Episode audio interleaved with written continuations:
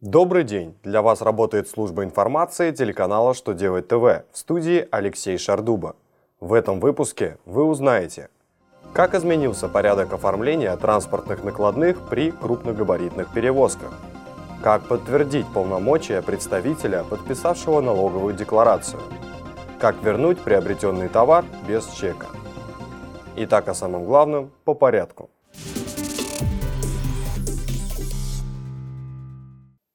С 22 декабря действует новый порядок оформления транспортных накладных при крупногабаритных перевозках. Вступило в силу постановление, обновившее правила, по которым следует оформлять транспортные накладные.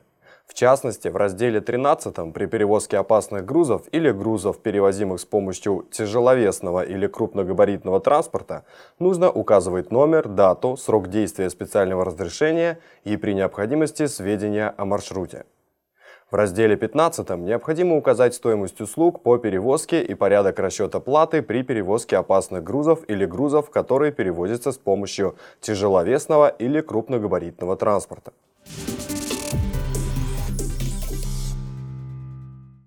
Если налоговую отчетность подписал представитель налогоплательщика, к декларации следует приложить подтверждающую его полномочия доверенность.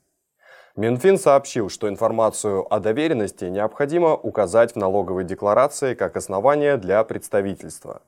Такой порядок распространяется на отчетность как на бумаге, так и в электронном виде. Если в налоговую инспекцию доверенность отправляется в виде скан-копии по ТКС, то документ необходимо заверить усиленной квалифицированной электронной подписью доверителя.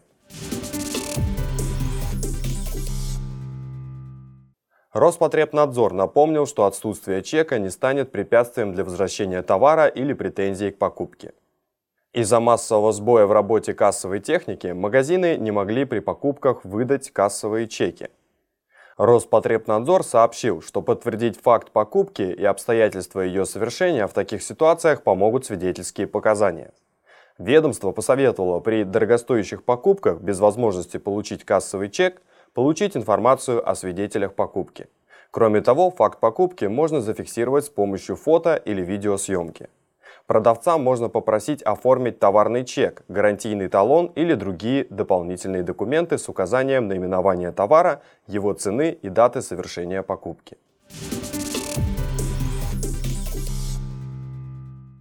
На этом у меня вся информация. Благодарю вас за внимание и до новых встреч.